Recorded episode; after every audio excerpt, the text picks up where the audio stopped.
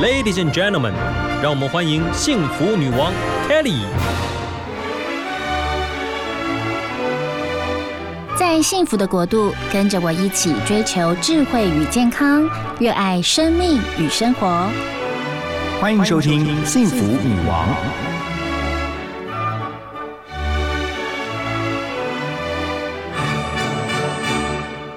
收听 FM 一零二点五幸福广播电台《幸福女王》的节目，我是 Kelly 何泰。今天的女王贵宾是亲子天下的主编邱少文，她要来跟我们聊一聊最新一期的封面故事，是重返学校，线上线下学习新常态。欢迎少文。Hello，主持人好，各位听众朋友们，大家好，早安！哇，每个月 都每两个月，现在是每两个月哦，可以跟亲子天下聊一聊哦。最近还好吗？最近孩子回到学校喽，其实是其实是还蛮不错的，比起之前都跟跟小孩全部关在家里面，我觉得是好多了。但是心情上，我觉得就是一种还是有点担心，因为疫情不太稳定。但是他们很期待回到学校能够看到老师跟同学，但是整天戴着口罩，还是多少会抱怨一下不舒服。然后现在就是老师其实已经在联络部通知，要他们带一个大袋子到学校去。嗯，为什么？应该很多。因为就是随时预备着，可能如果要再停课的话，可以赶快包袱款款，就柜子里 啊、抽屉里的东西可以全部都带回家里面来，原来如此。对，做一些预防和预备的准备啦。然后老师也做了蛮多的准备跟努力，例如说跟家长做一些联系。最近都是一些班亲会啊，也跟我们为了让家长比较安心，也会告诉我们一些学校防疫的措施，一些不一样的地方。了解。其实您的小孩才小二跟中班哦，就前阵子也看到那个有幼稚园的哦群聚感染，您看到新闻会不会觉得很紧张啊？当然会啊，因为。而且你知道，尤其是幼稚园的那一只，他们在学校玩，全部都。你怎么把他们拉开距离呢？他们根本就很难控制，对啊。但就是，但是小孩子你不让他有一个地方，就是抒发他的经历，他在家里其实也是蛮辛苦的。那他们现在在学校，其实因为我们家小孩的学校是连睡午觉，他们都是要戴着口罩的。哇，对。但小孩其实，在这么长时间的训练下面啦，我觉得也慢慢习惯了，就当他们也会知道回家第一件事情洗手，甚至我们洗澡。都马上回家，现在都会做有一些标准的防疫的流程。了解，所以家长心脏也要很强。可是对小朋友来说，我觉得是新的学习啊。终于就又想到那个什么，以前看那个有一部电影啊，就是生命会找到出路。真的，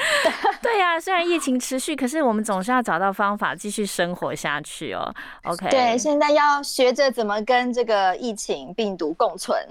的确，真的以后的新生活呀，没错，就是疫情后的生活哈。后疫情时代，就是大家要能够啊晓得怎么样啊来跟病毒共存。那尤其啊，亲子天下每一次都带我们来了解学校的状况。你们这次的封面故事就很有意思，发现了重返学校之后哦，线上跟线线下哦有一些新常态的学习，然后包括家长、老师、学生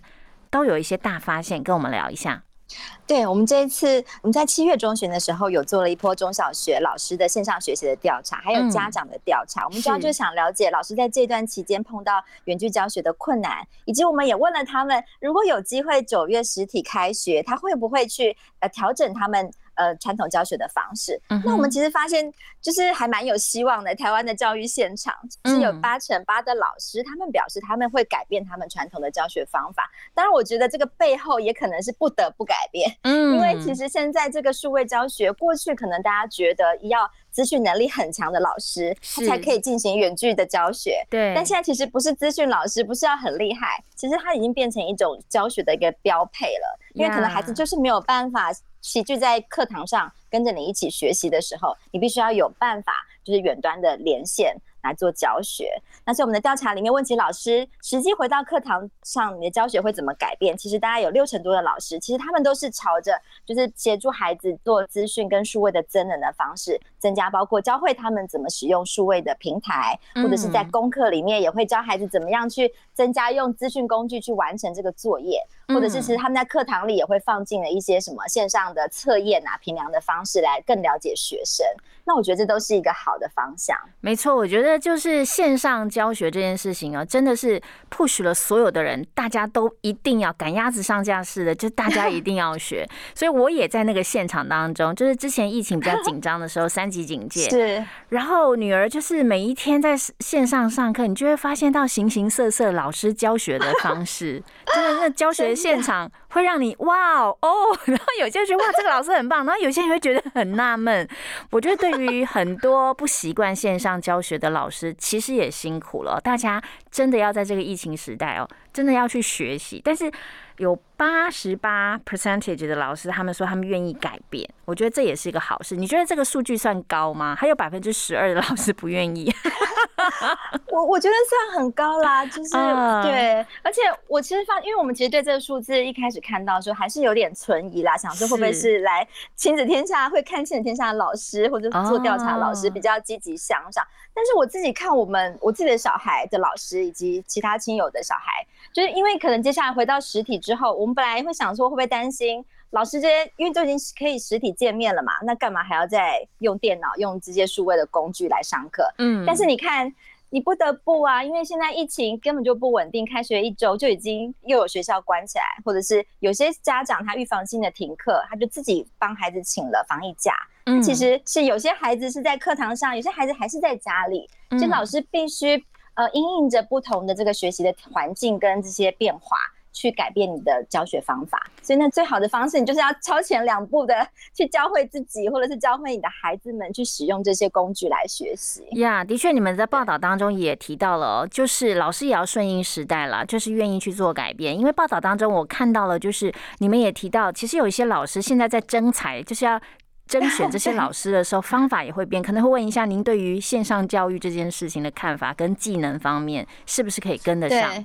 哈，对。因为前阵子其实这些呃，包括老师的招募，有的要不就停止，要不他也是转成线上的招募的方式啊。嗯，所以那我们也发现，其实，在甄选未来老师的这些能力上面，也越来越多的学校他会看重你这个老师有没有用数位解决问题的能力，因为这个能力也是我们未来希望可以教会给孩子的嘛。那老师自己本身也要先具备这样子的能力，才有办法教我们的孩子啊。呀，对，其实透过一场疫情。让我们发现了教学现场有很多值得观察的现象哦。在这个您的报道当中也提到了，其实有很多的小小孩哦，包括呃邵文的小孩 也说，就这些小小孩他们特别需要人跟人的接触，他们不能够就是隔离的用线上教学的方式，一定要回到实体的教学现场，不然他们会有集体创伤啊。这怎么说呢？就是说，其实对小小孩来讲，他们的学习是非常需要互动的，人与人之间的互动来学习哦。是，所以我们在。呃，根据国外的一些调查跟研究，因为国外其实疫情发生以及他们整个封城或者是呃隔离的期间，其实比台湾更长的。其实可能有的长到一年的期间，其实学校是关闭的。那在他们的研究里面，其实会更关注的是孩子的那种没有办法见到面的那种心理健康的那些因素。尤其对于小小孩来讲，其实这部分是更为重要。尤其对小小孩来讲，其实呃很多的学校在这一次台湾的那些幼儿园，他还是会嗯，就是说还是会希望让小小孩可以。上一些线上的课，那那个原因不是说要在线上教孩子什么 A B C 还是 b u r p l e 吗是希望可以维持一个仪式感，让孩子知道说，哎，这个时间你要来上线，然后可以看看老师。看看同学，像我自己的女儿的幼儿园，也就是这样，她不是一个每天都要上线，那她可能就约约了一个晚上，可能家长也刚好下班有空，那就让小孩子这些小小孩们就是看到彼此，那就让小小孩可以自己聊聊天，但他们也就傻傻的，因为才中班，他们可能就是没有见到面的时候就会吱吱喳喳一直响，可是真的看到面的时候，他们其实也搞不太清楚 这一幕的人在干嘛，但是就是老师会透过这个方式，就是营造那个连接感啦，那这个部分其实对孩子而言是非常重要的。呀，你们也提到，面对疫情的这个挑战，刚好就是大家一起来所谓素养学习的好时机。那回到了这个家庭现场，我们说教学现场啊，好像关心的是老师应该要怎么办。我觉得老师也辛苦了，真的是全台湾各地所有的老师们，大家都辛苦了，一起在这个疫情的期间，好好呃，不管是调整啊，又或者是微调整等等，一起在教学上哦，大家一起努力。可是回到了家庭现场，我们要聊一下，你们也提到。到了，其实对于教养上哦，很多家长也面临了很多新的考验。对。呃，现在我觉得可能家长们会稍微喘息一点，因为小孩子都回到学校去了。那我相信在前就是呃两三个月之前那段，就是必须跟孩子在家里上课，大人可能也在家里面上班的那段期间，嗯，就是尤其那时候你可能自己要上班，然后我们那时候我还记得我们自己呃公司就是到中午一定那个会议都不能够 delay，因为妈妈要去煮饭了，就是。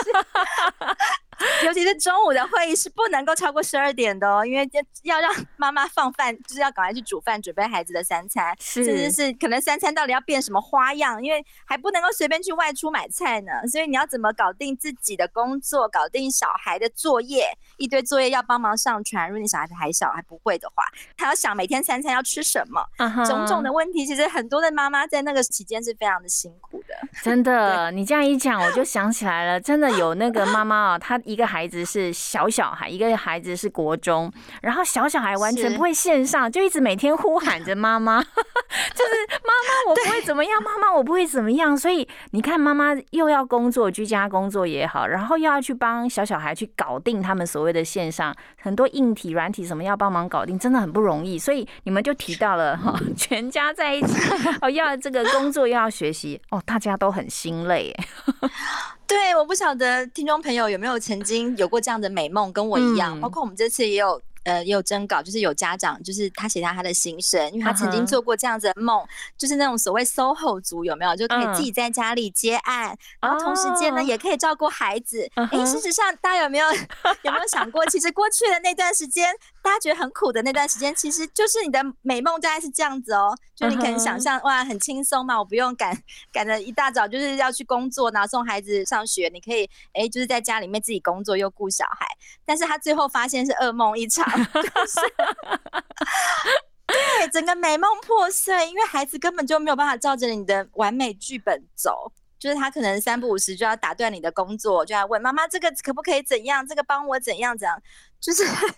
那时候非常的敬佩老师，就会觉得哎，怎么好像老师教起来，同时可以面对三四十个小孩，但我们可能在家里面对一个小孩就搞不定这样子。的确，就 是让我们了解了，我们生命也是有一些限制的，也提前看到了本来想要的这些梦想哦。结果你现实上去观察到，就哎哦，我觉得提前了解是很好的，因为我们常讲说有钱难买早知道。其实我们说疫情哦，就激发出大家好多的潜力。啊，跟能耐，OK。其实，在疫情期间，呃，亲子天下也发现了，有一些孩子们在疫情期间，他们是状况很好的哦，发现到自己有崭新的能力哦，现在回到学校，状况也还不错。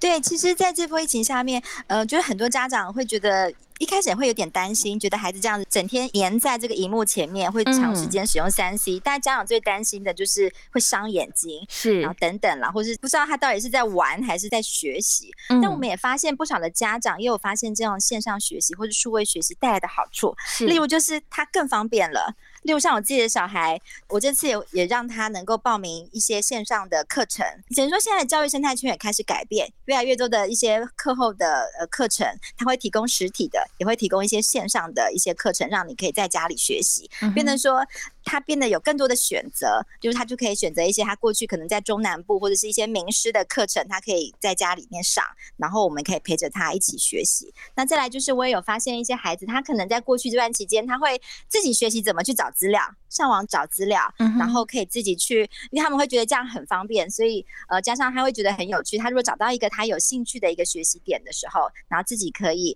呃透过一个呃上网去过滤资料、查找资料，然后去解决他自己的问题。那这部分。都是我们在这一波里面看到了一些新的学习的机会呀，的确，就是很多家长都反映哦，在疫情期间，很多孩子们他们可能就是大量的使用三 C，就是不止上课要用啊，用电脑啊，你可能哎。已经上完课了，怎么还是在这个电脑前哦、手机前 都没有让眼睛好好休息一下？但是有其他的案例还是很不错。他们透过呃这一次的疫情，他们反而学习到了，你可以用三 C 产品去学习很多线上的东西。对我们这次在杂志里面也有提供一些资源的方式，就是其实线上的资源非常的多，就是看你怎么去正确的去使用它。那这一开始你要建帮孩子建立这样的习惯，其实家长是需要在旁边给予一些引导跟指引的，不然孩子可能很容易，确实那个自制力不够强的时候，就是因为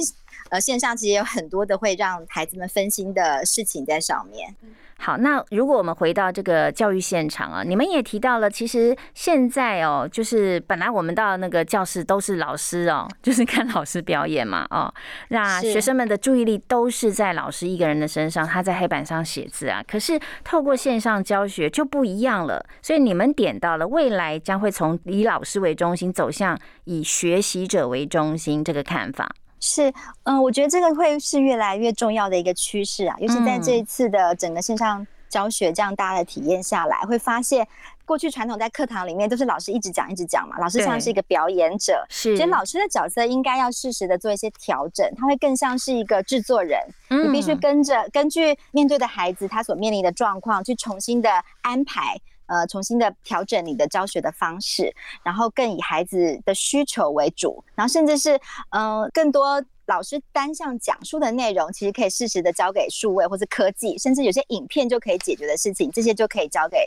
科技来解决。那老师的角色是什么？老师更重要的角色是去引导孩子去深入的思考以及对话，去解决他们可能呃学习上面的问题。这个部分会是接下来老师的一个新的挑战跟一个新的学习。呀，台大电机系教授叶秉成教授他就提到了，台湾进入数位教育元年了。那么下一步该怎么走？我觉得在他文章当中提到的很有意思啊。他说，老师使用数位教学工具的这个能力落差非常的大哦。他们自己也招聘这个新老师，都是用线上教学的方式。那他看了二三十位老师教学哦，他说有千奇百怪的样子，像是有老师用这个虚拟背景上物理课，手上拿着透明的杯。子来示范，但是呢，却被背景盖住了。哦。老师完全没有察觉，那学生也都不知道老师在做什么。也有老师在直播的时候用摄影机拍他在白板写东西，但是白板离镜头很远，学生看不到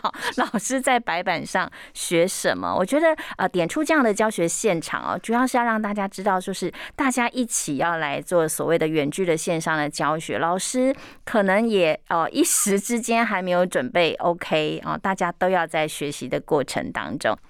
可是，是又有专家提到了，现在将要从教师为中心走向学习者为中心，那老师是不是压力很大？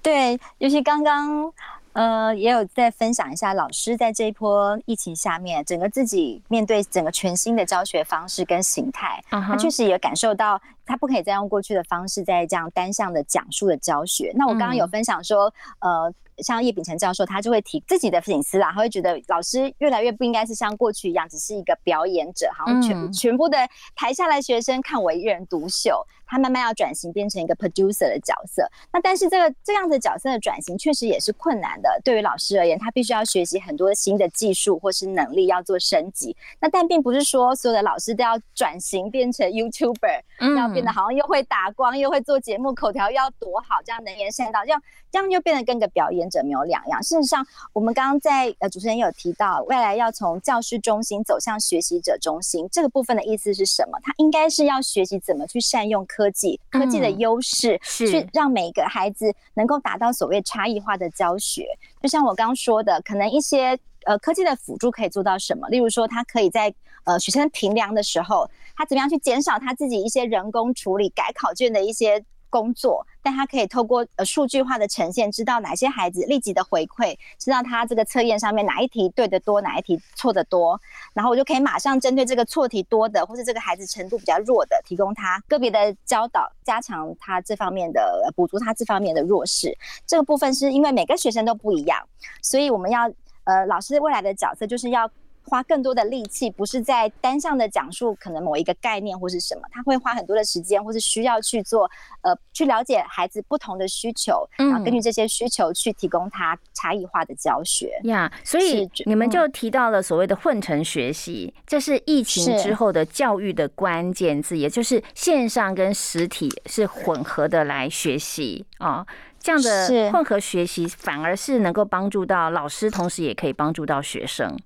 对，就是当你赋权给孩子，教会他更多数位工具的使用，他甚至你在同一个课堂或者同一个时间里面，其实程度好的孩子，例如呃，老师可以透过事先预录好的教学影片，让孩子。回家可以先做预习，或者是说你发现孩子程度好的这个影片，他可以放快两倍速度去看，或者是程度可能比较差，或是他可能需要他可以在家里反复的重复去回放来做了解，或甚至是。就是他可以透过实体的教学策略，加上一些数位工具的辅助，然后甚至也可以协助孩子，如果他没有办法同时间聚集到课堂里面，他是分散在各地，在不同的地方，他也都可以同样的。呃，进行同步的教学。的确，在报道当中有一个也让我非常的好奇哦，特别跟听众朋友分享一下。你们说在疫情时哦，有一位林怡晨老师，他是来自彰化元斗国小的老师，他有了一场线上上课的演 讲，竟然吸引了上千名的老师一起观赏。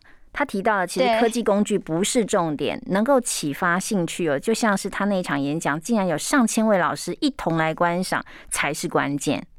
对，而且这位老师他其实也不是所谓的资讯达人或者神人等级，但是他其实就像刚刚分享的，工具本身是用来解决问题的，不是说你学的越多越好，或者是越炫越好，其实不是的。在这段期间，我们发现有些孩子他就是。呃，或是有些老师，他其实就是学会了一个工具、一个平台，他就是用简单的 Google Meet，就是让孩子可以在固定的时间，就是维持这个仪式感，他可以在这个时间固定的来上线，然后上线之前可能。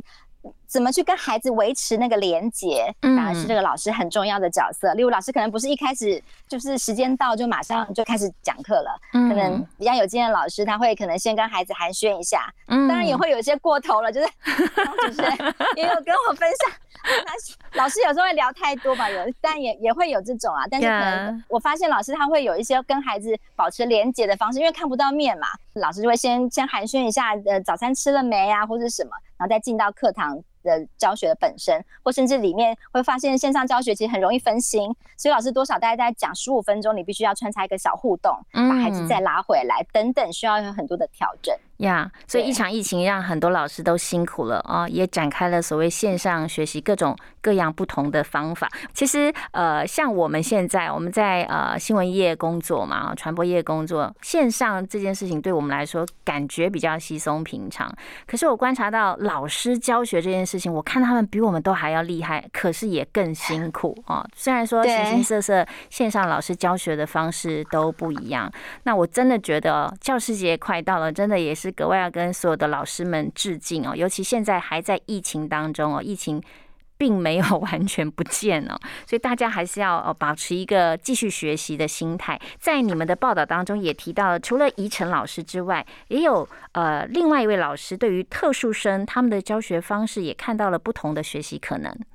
对，那我再补充一下宜晨老师好，因为刚好我有去听那个千人的演讲，其实听完我自己也 安定很多，因为其实。老师辛苦，家长也辛苦，孩子其实也很辛苦，因为大家对于线上学习怎么学、怎么开始，其实一开始都是慌乱的。嗯，怎么对？包括就是怎么用教育的群组进到所谓，纵使是进到 Google Classroom，其实大家都会觉得一开始都是有很多的手忙脚乱。但是我在那场演讲里面，我觉得很安定的一个点，就是老师那时候很扮演一个很重要的角色。就是他先安定家长的心，嗯，就是可能有些家长他临时并没有这么多的装置可以给孩子上，他可能不止一个小孩，所以他就是帮忙，除了帮忙先解决这些问题之后，那再来就是家长也可能会认为说，一定要这样上课吗？可是平常白天我不在啊，那不会等实体补课。那其实老师面对家长的各种形形色色的问题，他那时候示范，他都是不管家长说什么，他都是说好的，没问题。就是先说没有关系，先不否定，然后再来就是说，那其实他都会有录影，所以之后如果家长方便，其实可以陪着孩子，或下班之后再陪孩子看，就是先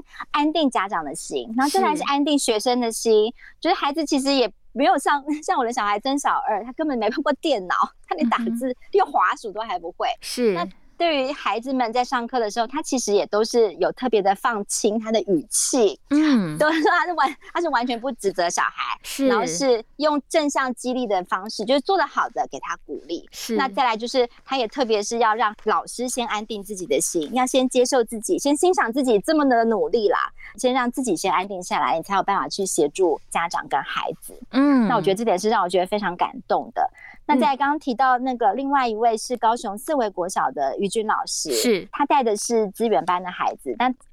面对的是来自各班的这些特殊生，那有各种各式各样的状况，所以他面对得到的挑战又更大了，而且是更不太一样。就是这些孩子，他可能呃，尤其是如果家长没有在旁边协助他连上线的话，这些孩子是甚至是连，因为他们可能有很多的是学习障碍，他光输入登入这个账号，你要打英文，他可能 B 都会打成 D，G 会打成什么，就是 G 打成 O，就是你怎么教他，可能就是有一些。呃，识字上面或是一些能力上面的困难要跨越，是他就没有办法真的顺利连上线，他就必须想很多很多更简单、更简单的方式。嗯，比如说他就是自己架了一个简易的网站，让孩子只要点，他甚至是不用输入什么账号密码，只要可以连上线的方式，直接直接登录就对了。嗯，对，甚至是没有办法，还是要用一些比较传统的方式，就是还是要设计纸本的学习单，然后请家长来拿，然后上面附一个扣，你只要扫这个扣就可以登录了。等等，用各种方式要去帮助这些特殊的孩子，也可以跟一般的孩子一样，就是在这段期间同时的连上线。那甚至是说，呃，因为这些孩子可能他的专注度又更短，更不容易。比如说，可能因为不愿意开镜头，可能就是呃。正常的课堂结束之后，老师可能要安排一对一。一对一的跟他线上的上课，嗯哼，所以其实是蛮不容易的这个远距的教学呀。老师真的是有各种不同，在这个所谓的 线上教学不同的方式。报道当中也提到了三师吧，他是新竹光武国中的数学老师哦，他开了一个频道。那这个频道听说在这个老师圈里面快速涨粉，OK，所以也是有老师啊，对于这个影像上的教学，他们是很有心的哦，自己可以朝。向这个所谓的 YouTuber 网红去前进啊，也是有这样的老师。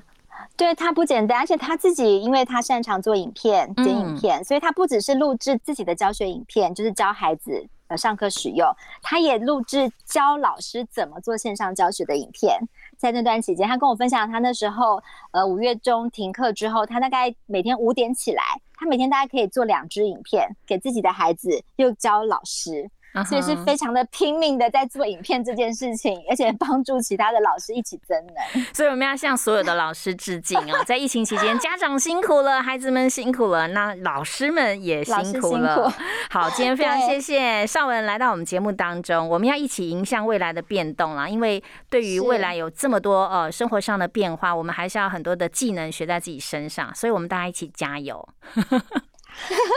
对，老师辛苦，老师教师节快乐。对，老师教师节快乐，预祝所有的老师们教师节快乐。那邵文非常谢谢你哦，我们跟听众朋友说拜拜，谢谢大家，拜拜，拜拜，祝福所有的听众朋友喜乐平安。